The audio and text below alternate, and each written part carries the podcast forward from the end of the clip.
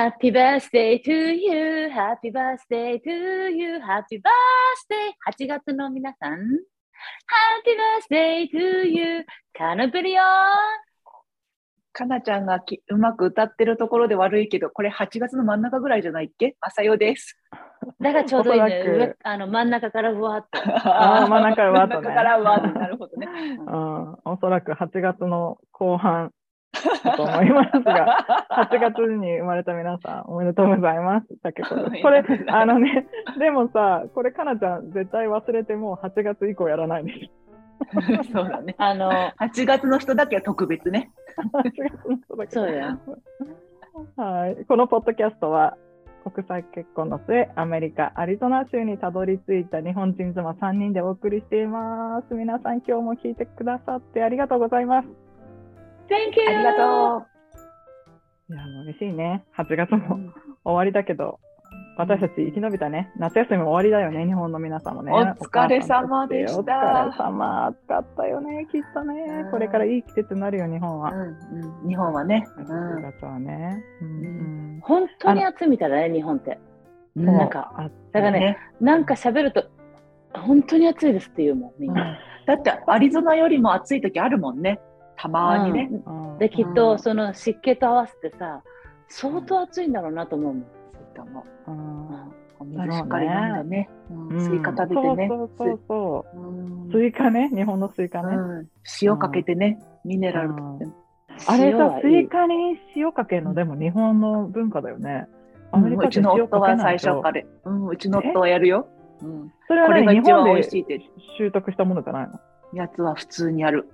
もっと私がやらないって言ってもやるもん。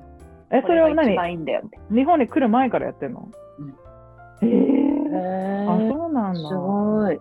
会ったことない、私。スイカにアメリカで。うん。ねアメリカでね、スイカをさ、キューブに切って、ボウルに入れて出てくるでしょ。うん、うん。あの、うんバーベキ。ューだとか。あの、サイコロみたいな形で出てくうんる、ね。うん日本でもそうだった？あの、今、その切った状態で売ってるのもある気がするな、日本のスーパーに。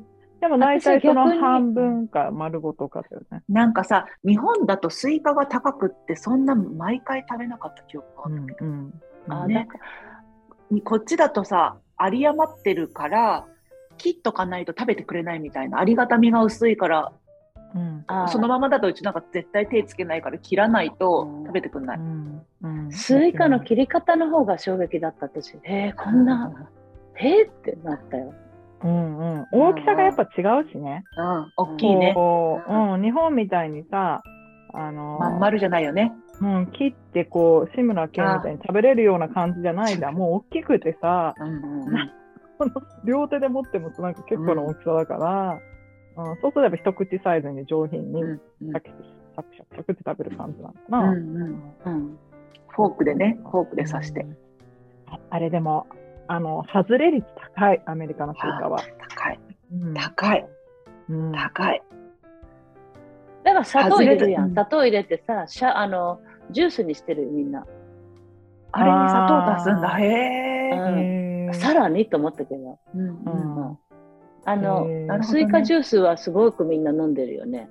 ううんんうんいいかもねなん。かいいねと。うんまだ試してないんだけど、あの甘いスイカの見つけ方みたいなのをこの前、なんかショート動画で見てて、で、なんか日本だとこう叩いたりして詰まってるととか言うじゃん、トントントンってして。うん。でもなんかその人が言うには、なんか完全に綺麗な緑色のスイカよりも、ちょっと黄色い部分があったり、あとなんか傷じゃないんだけど、ちょっとこう線が入ってるっていうかうん、ツルツルじゃなくてちょっとザラザラなところがあったりとかしたやつの方が、なんかそこになんか内側にシュガーが集まってて美味しいんだよみたいな感じで言ってて、今度うん試してみようかなと思って、試しついつい、うん、綺麗なやつを買いがちだけど、綺麗なの買う。買っちゃう。うん。うん。あの、お尻のところの島がキュッとなってるのもいいとか言うよね。へえ。あなんか私、一回スイスイカ売りのバイトした時そう言われた。人いるよ。お尻のとこの島がキュッてなってて、かなちゃんがすごい。ああ、今いいよ、もう、なんか面白かったね。朝から想像したのね。この間さ、もうちょほんとすぐ、すぐ終わる。あのね、ゲッターズ飯だと、あの有吉のラジオのなんか YouTube を聞いてたの。なんかこうその穴を掘ってる時にねなんかとにかく聞くだけ聞いて。で有吉さんは穴を掘ってるっていうのは前回の雨の日土に雨の日に あの土が柔らかくなるから今だって穴を掘ってヤシの木を植え直した穴ね。それを掘ってる時にラジオ聞いてたのね、それがねあの有吉は占いインチキだっていうの。私占い大好きだからそんなこと言わないでとか思いながらさであのゲッターズいたじゃなくて島田の方島田さんの方。うん。島田さんは手相が見れるからって言ってさ、うんうん。でね、あの有吉がじゃあお尻の穴の線見ろよって。どういうこと？あ手相じゃなくてってこと？えそうじゃなくて、うん。でお尻の穴の線見ろよって言っとったなと思ったらあそれで占いのお尻がいやーと思っちゃった。かなちゃん今度からスイカ売り場に行ったらお尻をスイカのお尻を見ながら占ってみて。これこれを出世するみたいな。でもマッサンが言ってることはそういうことでしょ？そうそうそうそう。そうでしょ？そうそうそうそう。いうことよ。そういうことよ。無形すぎじゃない、でも。想像力たくましすぎよ。ポッドキャストでさ、これを世界にこう配信してるのに、個人的に聞いたラジオとさ、そのスイカのお尻つなげて一人でクスクス笑だけどそでものあお尻の穴のやつあれだよねちょっともっと一票そのスイカのそのもうそこだ。それで終わりじゃん。ね。何もっと欲しがってるわけけ、そこで。じゃ。あどうキュッとがいいとかなってる方が美味しいって聞いたけどね。その球がなどんな球なの？あのあのね見たらわかる。お尻がねちっちゃくキュッとなってるのがある、えうんー。また笑ってるから。じゃあ、あのーあれだね、スイカ売り場マッサンもだっで、てさ、うん。スイカがお尻って言っちゃってるもんねもう。私だってそう習ったんだもん。お尻がキュッとなってるのが美味しいよって、ねえ。スイカやあの果あの野菜屋さん果物屋さんでバイトしてたら、そうやって教えてもらったよ。そんなバイトもしてたんだね。うん。大学生の時にね時給が良かったのよ野菜屋さん、ん。えー、じゃあ皆さん、うん。あの、スイカ売り場で、うん。スイカ売り場で。の働きましょう。そしてそのお尻の。スイカ売り場お尻のキュッで、と具合を。お尻を見てニヤニヤしてる人がいたら、あ、サボーズだな、サボーズサボさん聞いた人だなと思っていただけたらいいかなと。思います。私さ最近 Spotify で運転してる時に音楽聴いてんだけどさ私結構衝撃だったというか、えー、と今の時代だなと思ったのがその音楽がね、えーとえーなんロックになるのか分かんないけど男の人の歌で、えーもう「レッド・イット・ゴー」みたいなもう忘れちゃいな、えーパーティーしたらいいよ君の知ってる人だけ呼んで家族は呼ばなくていい。家族はあの家族なんてもう見捨てて成長しちゃえばいいんだよ。だって彼らは君に愛なんて示さなかっただろうっていう歌詞が入ってきて私今まで親は大事にするものだってずっと育てられてきたけど意外とそれって昭和の考えなのかなってふっと思ったんだよね、今のダイバーシティの若い20代の子たちはもしかしたら私が思ってる親子の関係じゃない人も多いのかなと思って、うん。今自分の価値観で親は大事にそんな言ったって親は大事にしなきゃっていうのを押し付けるのはちょっとやめようって思ったことがあったんだけどさ、ん。どう思う、んそのこのこの私の歌詞だけじゃ伝わらないかもしれないけど、うんどう思う？これ聞いて。それ何？英語？日本語？英語英語英語。あ、英語の歌でね。うん。あー。え、マッサンはさ、その、例えばその、その10代、20代前半でそう,、うそういうふうに親は大事にしなきゃいけないって言って思って生きてたってことでしょ？え言われたじゃんね。おじさんおばさんおじいちゃんおばあちゃんから親は大事にしろってずっと言われてきてわかんないのよね。自分がそう思ってるのか言われてやってきてるのかってすごくわからないんだけど、うちはありがたいことに親は愛情を示してくれたからそれを素直に受けてってあのそうだね親は大事にしなきゃと思うけれどそうじゃないところももしかしてあるのかなと思ってそれをしがみついて親だから子だからと言ってしがみつかなくてもいいんじゃないのかなと思ったんだよね。うん。え何かなちゃん手挙げてる時代じゃないよ、え、それ。うんまあ、マッサンはだからそのうん。10歳の時にお父さんが亡くなられたから、本当にさらにその親を大事にしようっていう気持ちが芽生えたのかもしれないし、ないない素高校生の時なんてめっちゃ反抗期よ。うん。反抗期だったらそのその時その時に聞いてたらその歌詞そうそうわかるってならない？でもああ、私、そうじゃなくて、今よくニュースで毒親とかよく聞いてて、それで悩んで、意外と私の周りもそうだけど、あえ、え、そんな親いるの？っていう人こそ、親を大事にしなきゃいけないみたいな足かせがつけられてて、苦しんでる人も結構見るから、この歌を聴いて、そっか、僕は自由に生きていいんだって思える人が増えるんじゃないのかなと思ったの。それを私がいい悪いなんて判断はやっぱりできないし、それでもし悩ん。で苦しんでる人がいたら、本当にレッド・イット・ゴーでもう手放して、自分の世界をあの広げていくっていうのはありなんだなと思って、あ、これはダイバーシティの今の時代の曲なんだろうなって見て、YouTube でググってみたの。私、Spotify だから流行ってる歌かどうかもわかんないから、うん、そしたらやっぱりフォロワーも多かったし、いいねも多かったんだよね。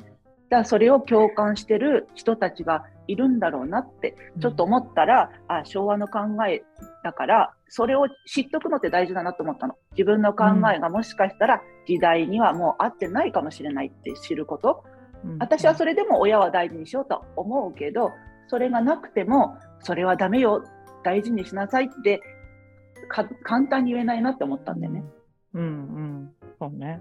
今だとさ日本だと最近さ親ガチャって聞いたことある、うん、なんか親ガチャって、多分ガチャってあのガチャガチャおもちゃが出てくるやつだけど、どんな親が出てくるかわかんないっていうか、どんな親のもとに生まれるかわかんないから、うん、なんか親ガチャ外れたとか、うん、いいな、お前親ガチャ当たってみたいな、そういう多分言い方をするんだと思うんだけど、あの、子は親を選べないね。まあ、親も子を選べないけどさ。うん、で、まあ、そういうので親ガチャ外れたから。でも結局それを思うとさ、毒親っていう言い方もそうだし、あの、やっぱり、あの、もうしょうがない毒親なんだからとか、親ガチャ外れたんだからで、うん、その歌と一緒でさ、もうしょうがないはもう外れなんだからで、自分の、その、うん、心を処理する理由というか、そその、その手助けをさせようとしてると思うんだよね。で、悪い意味じゃなくて、うん、私はいいと思うんだけど、うん、でだからもう、もうそうなんだから、もうそれはそれでで、で、その歌もそうだし、あの、結局、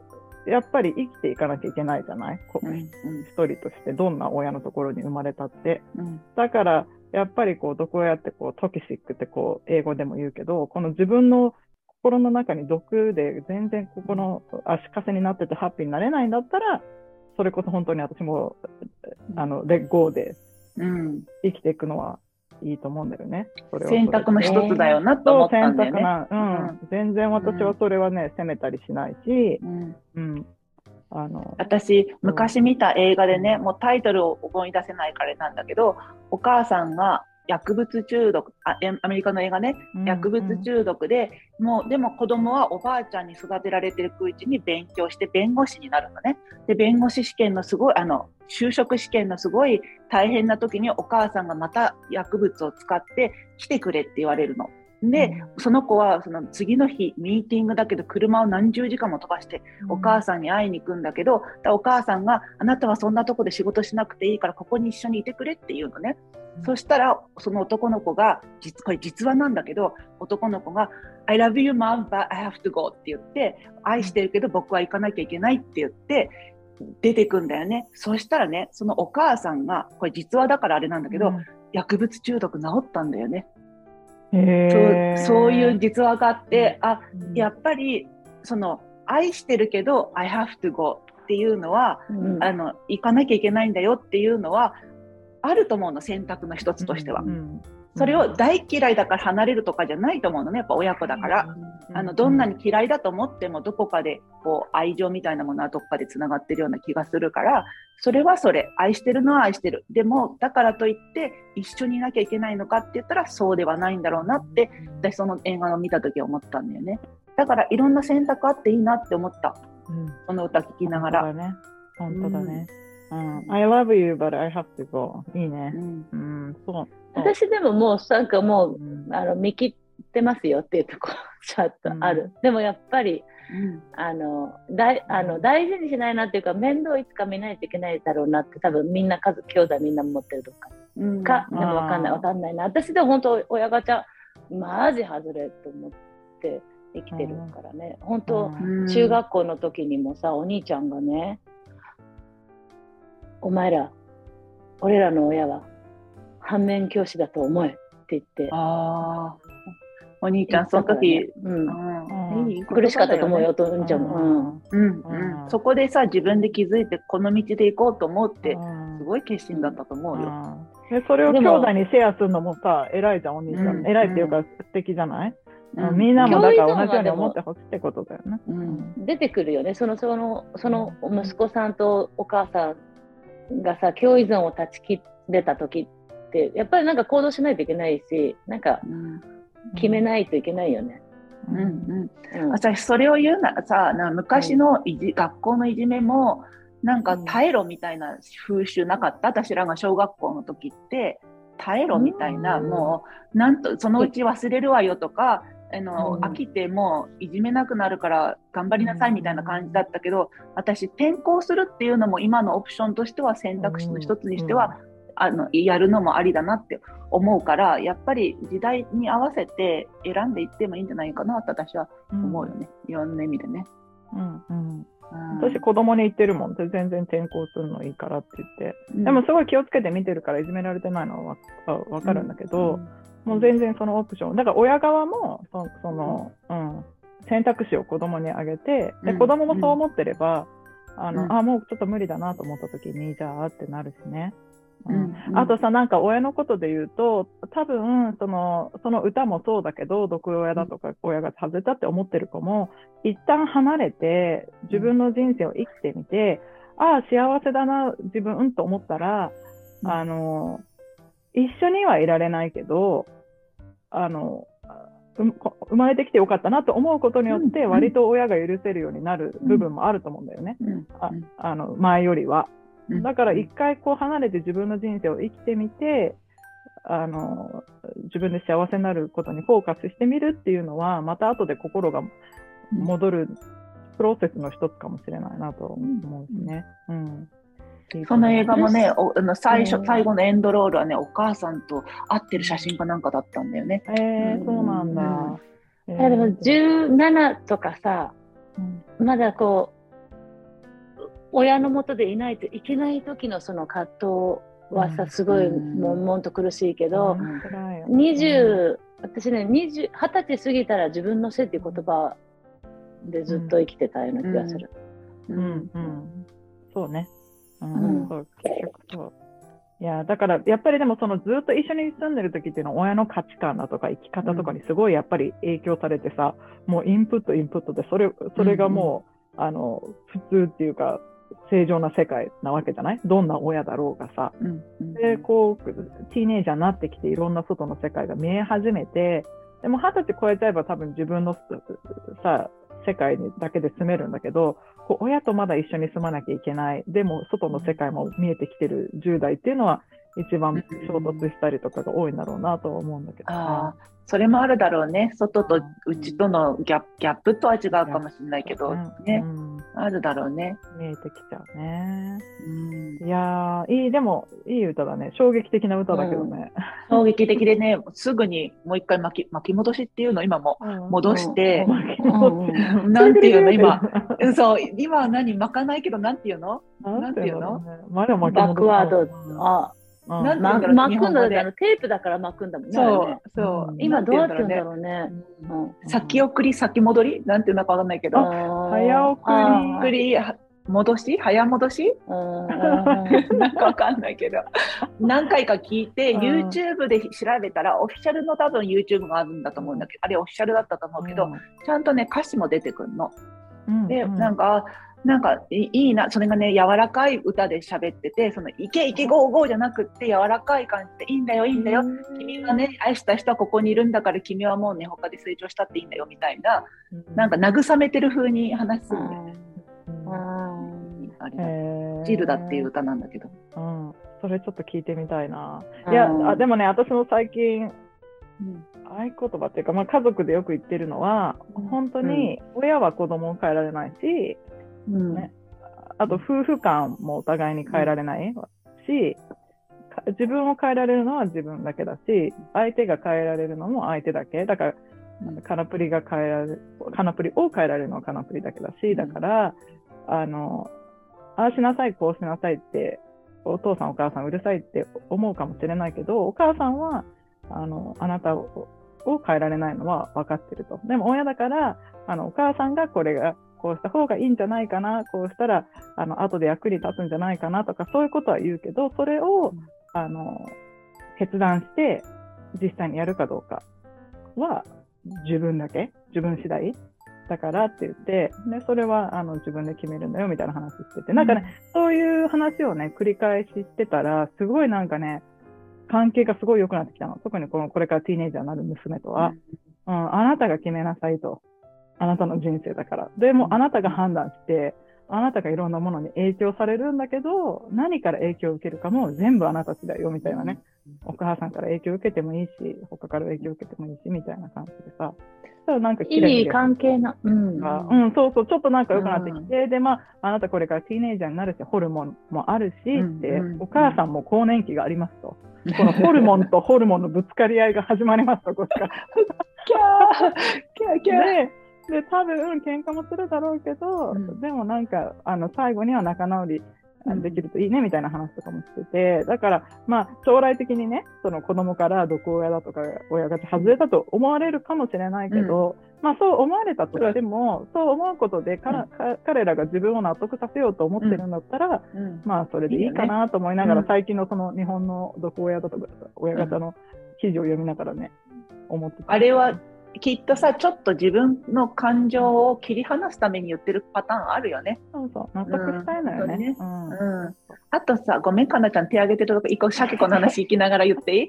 あの、あとさ、私、私が思う、私は子供しかやったことないから、子供の側から言うと、やっぱりさ、親って何かがあっても、いつでも帰っておいでって手を広げられると、子供はめっちゃ安心するんじゃないのかなっていつも思うんで、私はうちの母親がさ、どんなに反抗期でもそれをやってくれたから、なんか今、親を大事にしようってどこかで思えるのはそこなのかなとはちょっと。はい。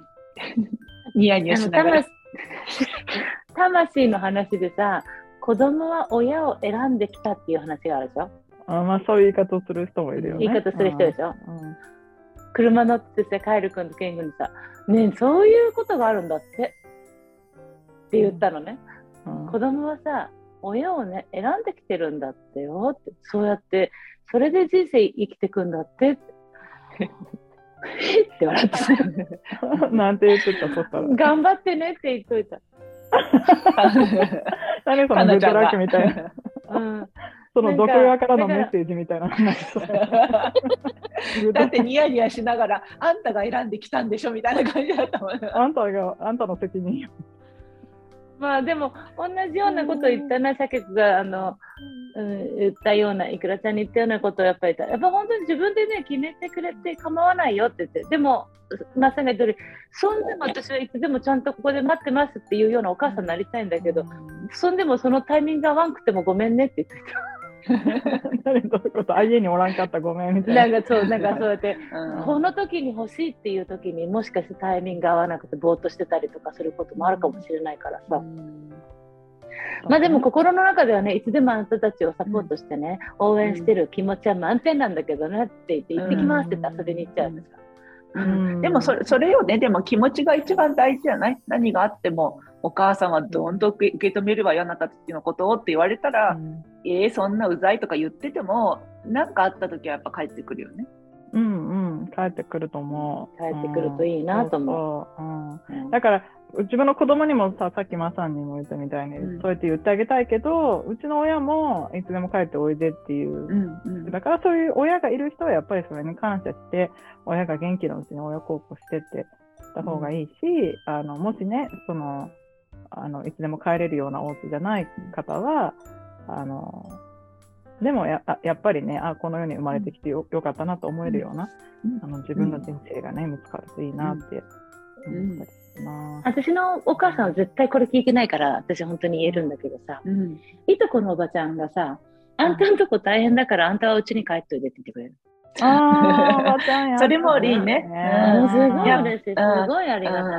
ありがたい。やっぱりね、なんか、サポーターが一人でも多いっていうのは嬉しいよね。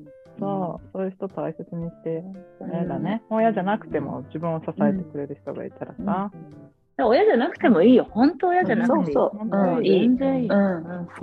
そうそうそう。だから親もね、そこまでなんか親だからって縛られなくてもいいのかもね。うんもう、ん私無理だから、かなちゃんに任せたわぐらいの感覚でもいいのかもね。で一人はねいるんだけどね友達であの下の子のほ面倒をお願いしたいんですけどっていう人がねいるんですけどね。でも、助け合えるコミュニティも悪くはないよね。そうね。うん。私が今度、かなちゃんちの子に会ったら、あんたんち大変だから、うちに帰っといてって。うんうん言っといて言っといてあげて本当に。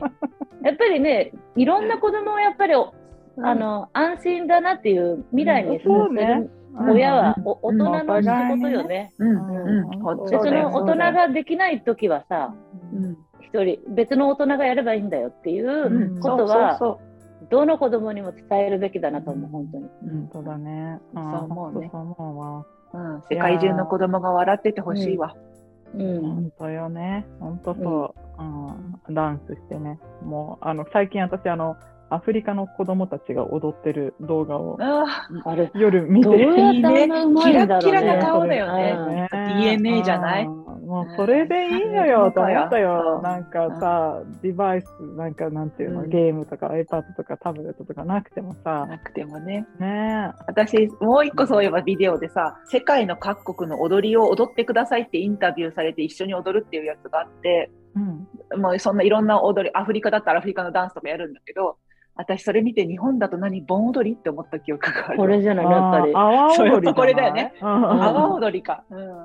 って思ったい記憶があった。ごめんねうん。話違うや、でも、とこアジに飛んだア。人さ、意外と踊り好きだよ。なんか、ズンバとか行くと、うんアジア人率すごい高いんだもん。やっぱりなんか、うん踊り、みんなで踊ることが好きなんだろうな、アジア。みんなで踊るのが好きなのかもね。そういえばね。うん同じ感じでね。。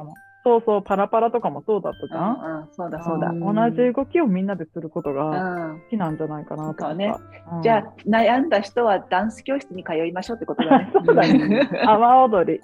うんあれじゃないかなちゃん。あの、今度、インスタで阿波踊りか盆踊りか。どうでしょうか。ね。やっぱりいいね。みんなで踊ろうよサ。うんサボ妻の盆踊り作っといて。サボ妻温度。音楽とともに。ここれにするわ。こういう感じで。これ何かわかる？こうやって腕をこうやってさい、うんカクタスね。サボ、そうサボサボテンね。うん じゃあできるね。私たちじゃああのダンスしましょうよ。ああなた残す載せとったじゃん。サンサンバーズのこんな人になりたいって言って。そう、サン、サンバーズだっけな。なんかあの、お、お、おばあちゃんと言ったらいけないのかな。でも60代ぐらいの3人組のインスタグラマーのうん、方がいて。踊りとかめしてっちゃステップうまい。すごいよね。うん。でもあの人たちは絶対昔からやイケイケの頃からうまいんだろうね、きっとね。うん大丈夫かな、私たちの45を過ぎてからやる私たち。あなたはまだ45じゃなかったんでしたっけ？いや、もう目の前よ。だからこのさ、まあリズム感のない。いや、でもダンス教室3人で通うのもありだね。どう ヒップホップ。ちょっとリズリズム感ないけどいいかしら。行きたいよ、大笑いしかできない行きたい。うんうんちょっとそんなことも考えていきましょう。ということで、今日も皆さんのお耳をお借りしました。どうもありがとうございました。ありがとう素敵な一日を。